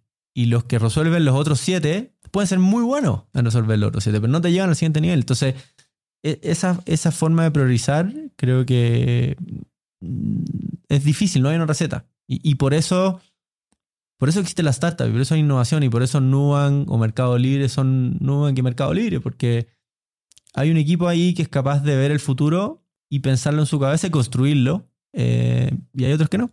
Dices que, y has hablado un par de veces tocando estas palabras, la- los principios, ¿no? Y tú eres alguien de principios y sé que te gusta el libro de Ray Dalio. ¿Cuál de sus principios te ha tocado más o con cuál te identificas más? Yo creo que leí un par de veces el libro ya y, y lo visité, entonces me han tocado varios. O sea, te diría que no tengo uno en particular. Hay uno que, que, es- que es muy interesante, que es el Tough Love, Tough love.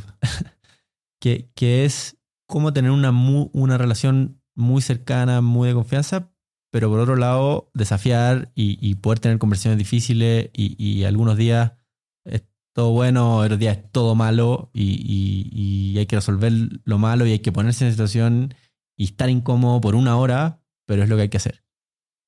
Eh, ese, ese es el que después hay otros que también al final una de las cosas que, que, que Ray Dalio o los principios te llevan es que no solamente es aplicar los principios, sino tener tú los propios tuyos.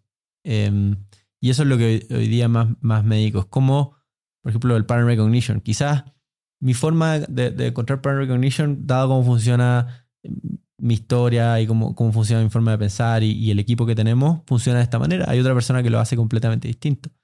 Yo soy una persona que soy más racional. Hay personas que de- desde su mundo un poquito más emocional quizás también generan ese pattern. Entonces, no hay una receta. Yo creo que los principios te ayudan a, a hacer los tuyos y, y- y poder sentir la confianza de que, de que avanzas y que, y que eso funciona. ¿Hay algún libro que has regalado consistentemente o con más frecuencia? Sí, el, el de Ray Dalio y el, el de Netflix. Y ahora el último, uno de, de- de- de principios de ingeniería. Eh, Principios de ingeniería. Eh, Engineering Systems. Eh, hay, hay una parte en, en- ¿De quién es? No me acuerdo el, el nombre, Bueno, te lo, lo te lo paso. y lo ponemos en las notas del Sí. episodio. es para armar una compañía de tecnología y sobre todo en esta fase de crecimiento en que estamos, que para conocer al cliente y nosotros ya no vamos a hablar mucho con ellos. Entonces tienes que aprender de la información, tienes que aprender de otras cosas, cómo montar un negocio que va a crecer a, a 100 mil, un millón de compañías. En el fondo hay muchas cosas que no van a suceder, van a suceder a través de modelos, a través de software, no van a suceder a través de personas. Entonces el hecho de, confiar que esas cosas suceden bien y que, hoy día lo que tienes que hacer, por ejemplo, nosotros para tomar decisiones de fraude o de riesgo, muchas de las decisiones son automáticas. Entonces, ¿cómo lo vemos? Como manejar un Tesla. Tú pones el piloto automático, entonces la- el Tesla va manejando y tú vas viendo que el Tesla va bien. ¿no? Si, fuera mal, tomarías el manubrio, pero constantemente vas monitoreando, pero no estás haciendo la acción de manejar. Acá es lo mismo en distintas acciones. O sea, estamos monitoreando que las cosas van bien, que el Tesla va por su carril, pero si tienes que, subir, digamos, las curvas en Italia, el giro de Italia, lo más probable es que el Tesla ahí no lo haga bien, ¿no es cierto? Entonces ahí quizás va, a haber algo en lo cual vamos a hacer. Y hablando de, de sistemas de ingeniería, me contabas que viene Tech Week, que te vas de viaje. ¿Qué es Tech Week en Zeppelin? Ah, es, un, es algo que, armamos ahora. Está muy entretenido porque lo que estamos haciendo, tenemos equipos de ingeniería en distintos países, pero los principales están en Chile y Argentina. Entonces vamos próxima semana dos días a Argentina, dos días a Chile. Y, y hacemos dos días muy intensos cuál es la cultura de ingeniería, de desarrollo de producto que queremos en Zeppelin. Y lanzamos una hackathon para, para cada uno de los, de, los países. Entonces les mandé un video eh, digamos, con una intro y cuál es el desafío. Y hace, hace, hace varios días, entonces todos los equipos están, trabajando y presentan en, la hackathon eh, termina, digamos, en la sesión con, esa, con los resultados de esa hackathon. Pero, pero son dos días muy intensos en, donde cómo queremos construir el, futuro de Zeppelin juntos. Eh, es como si fuera un offsite, pero dedicado 100% a los equipos que, construyen los productos y la ingeniería. ¿Y tienes a alguien que guía sesiones o es eh, speakers? ¿Qué, ¿Qué, sucede en estos días además de presentar el resultado del hackathon? No, es, toda una evolución con distintos talleres. O sea, parto presentando yo, después ven el CTO, el, el, CPO, y, y, hay distintos talleres de cómo queremos evolucionar nuestro equipo, cómo queremos comunicarnos, cómo queremos construir productos, cómo queremos construir plataformas, ciberseguridad, etc. Em, pero lo más importante es estar todos juntos en un mismo lugar por dos días. Eh, hoy día lo que sucede, por ejemplo, con la pandemia, muchos de los equipos de, de desarrollo, ingeniería, se fueron a trabajar remoto. Entonces ya se ha perdido un poquito esa, ese, ese touch. Al final, el whiteboard es irreemplazable. Entonces creo que dedicarle tiempo a eso, dedicarle tiempo a estar con, con las personas, a entender cómo ellos están viendo y de que al final la innovación sucede eh, en los equipos cara a cara eh, es clave. Decías que emprender no es solo empezar un negocio, es cambiar de vida, cambiar de hábitos. ¿Cómo, cómo se ve un día normal para ti? Yo creo que eso, ha evolucionado bastante. Un día normal, digamos, yo soy más night owl. Eh, soy más activo en la tarde, en la noche. en general me despierto una hora, a veces hago deporte en la mañana, a veces no. Mm, hago fasting, entonces casi no, no, no, como en la mañana. Y en general estoy en casa, pienso un poco, pero ya parto a la oficina. Eh, tengo pláticas en casa, qué sé yo, pero parto a la oficina, pero todavía no estoy tan activo. Todavía estoy en modo más, más ralentí. Booting. Exacto. Y ya llego a la oficina y ahí es como parte, parte de mi día. ¿Qué hora más o menos? Em, como a las nueve. Y media, nueve. Y una de las cosas importantes es que como yo sé que mi, mi energía importante eh, está a mediodía en la tarde, entonces hay muchas cosas que hago quizás más repetitivas en la mañana o cosas que tengo que hacer urgente que, que, hago en la mañana. Y, y, una de las cosas que me gusta también es que tengo días en los cuales tengo muy estructurado el día y hay días que yo sé que lo quiero dejar más libre. Y es una decisión muy consciente que hago. O sea, hay días que en los cuales tengo agenda lo tengo estructurado y días que no quiero casi tener... O sea, tengo cosas en la agenda, pero... Lo bloqueas. Lo bloqueo. Lo bloqueo.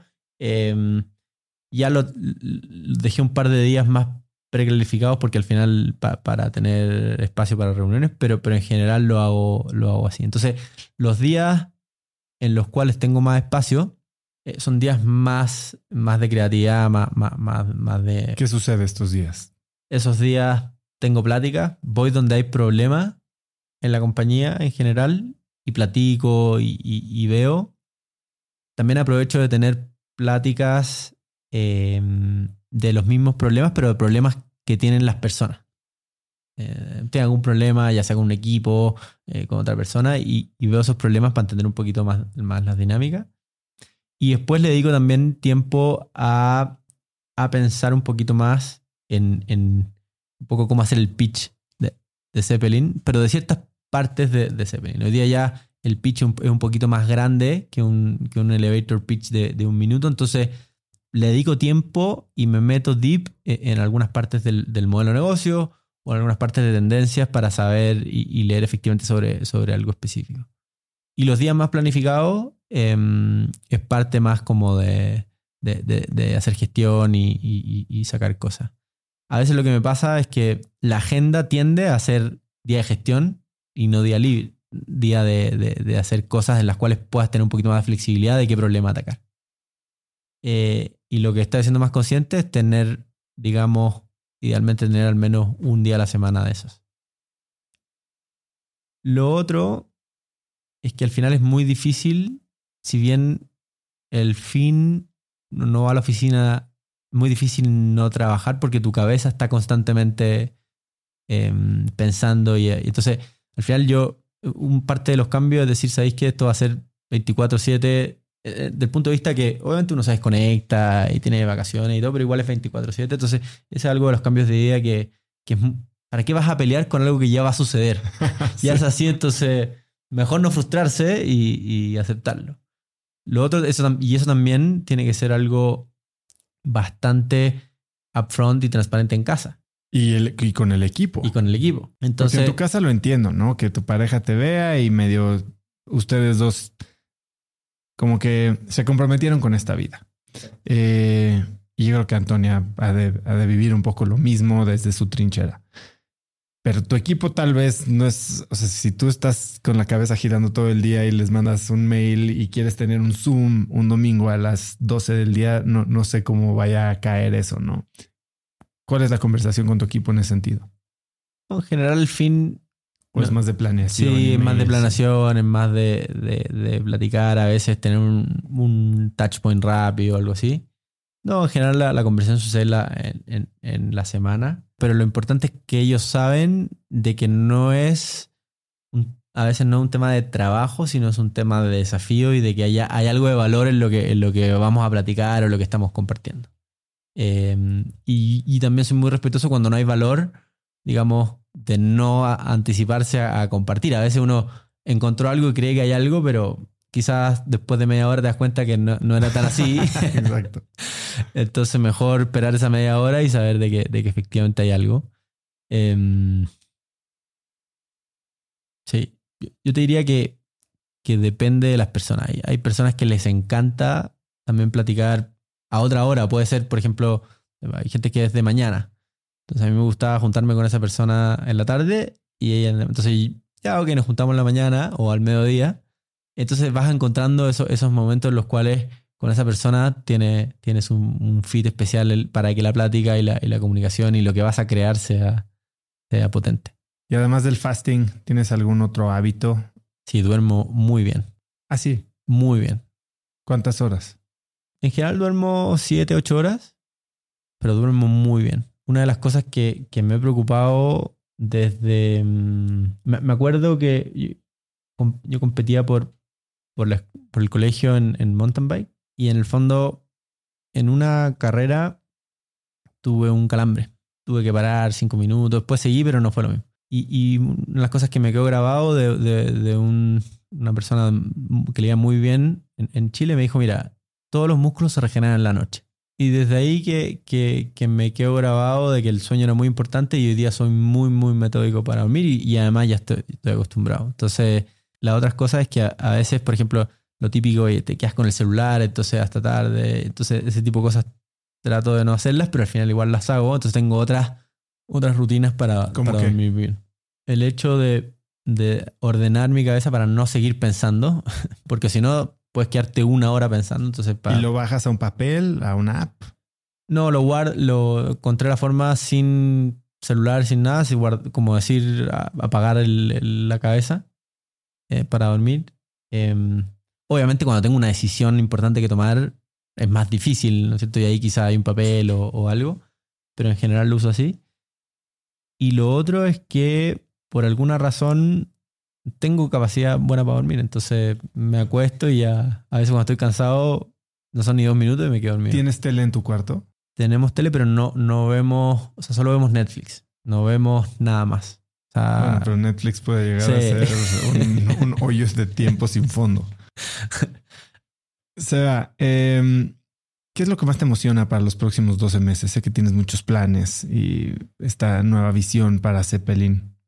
¿A qué le vas a dedicar más tiempo? Lo que más me emociona, uno, es que estamos construyendo una, una, una etapa de Zeppelin en la cual nuestros clientes nos van a elegir por más de una cosa, ¿no es cierto?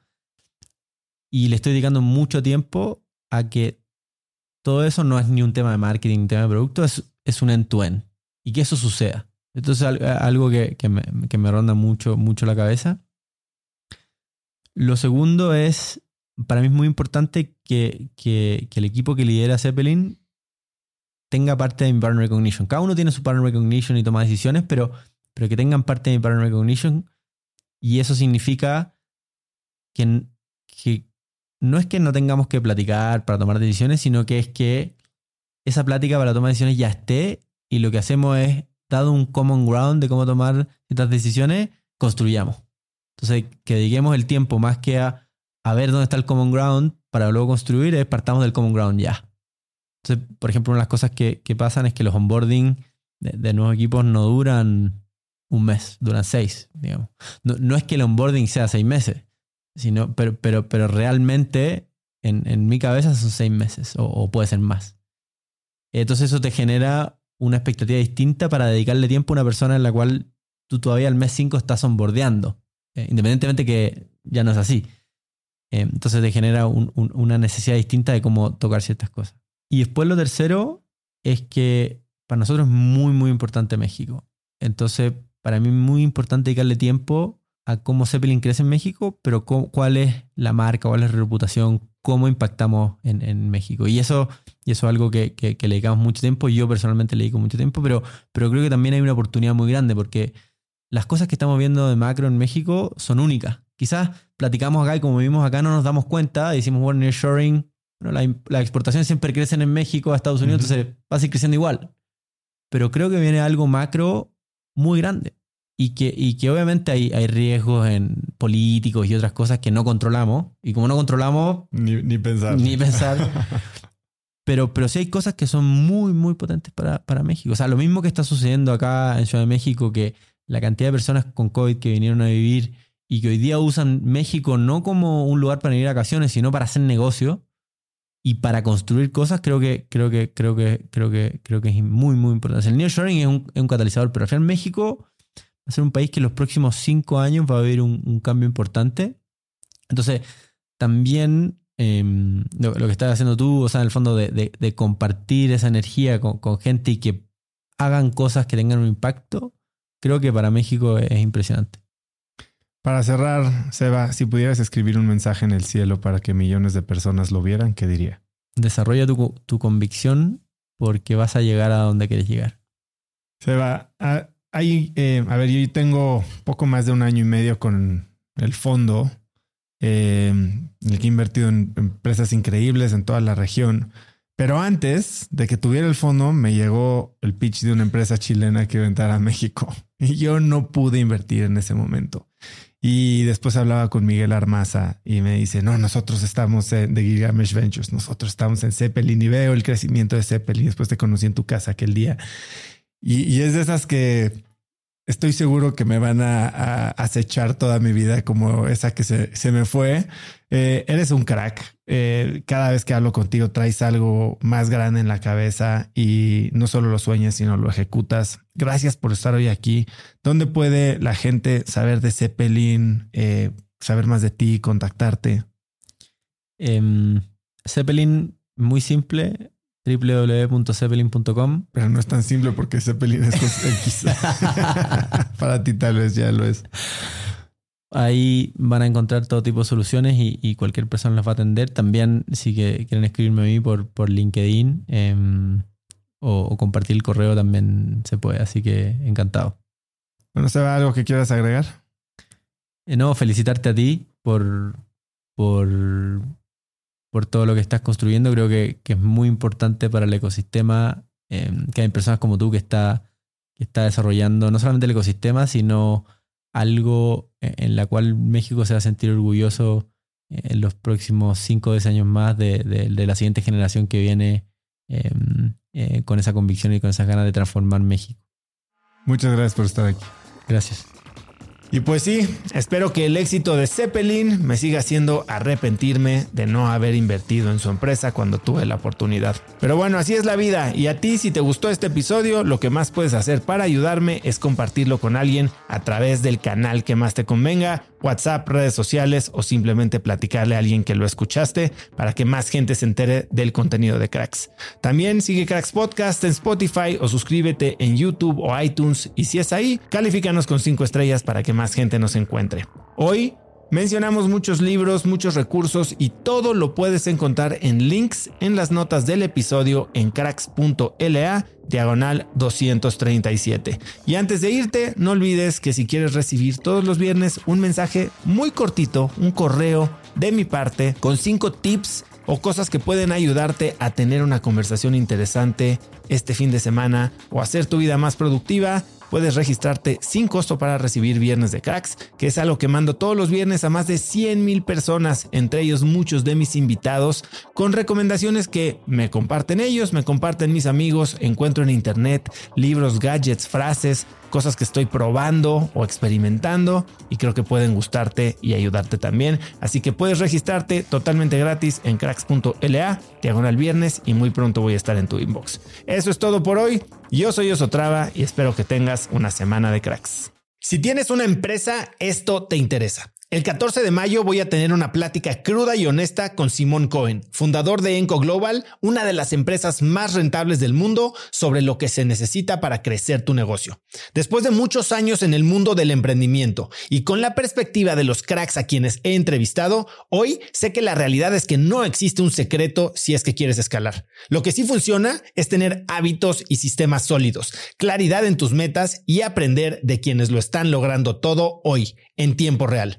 Te invito a Business Hackers, un evento virtual en el que por primera vez Simón nos contará los detalles de su negocio para entender qué hay detrás de ese éxito y qué es lo que se necesita para replicarlo en tu propia empresa. Conéctate a Business Hackers desde donde estés el próximo 14 de mayo. Inscríbete hoy mismo en cracks.la diagonal hackers y encuentras el link en la descripción de este episodio. Este episodio es presentado por Diri Móvil, la innovadora compañía de telefonía celular que conecta a cientos de miles de mexicanos. Yo no sé a ti, pero lo peor que me puede pasar es quedarme sin datos en mi plan o quedarme incomunicado en eventos y no poder trabajar desde donde esté. Platicando con amigos sobre este problema, hace unos meses conocí Diri, que es el líder indiscutible en la venta de eSIMs digitales que puedes usar como línea principal manteniendo tu número actual o también como línea secundaria para siempre estar conectado en México, Estados Unidos y Canadá. A través de la aplicación de Diri puedes gestionar tu línea y elegir entre diversos planes como el que yo uso de 40 gigas al mes por solo 279 pesos. Por escuchar cracks, Diri te regala 7 días de servicio ilimitado totalmente gratis descargando tu eSIM gratis en diri.mx diagonal cracks. Diri se escribe D de dedo y R I.mx diagonal cracks.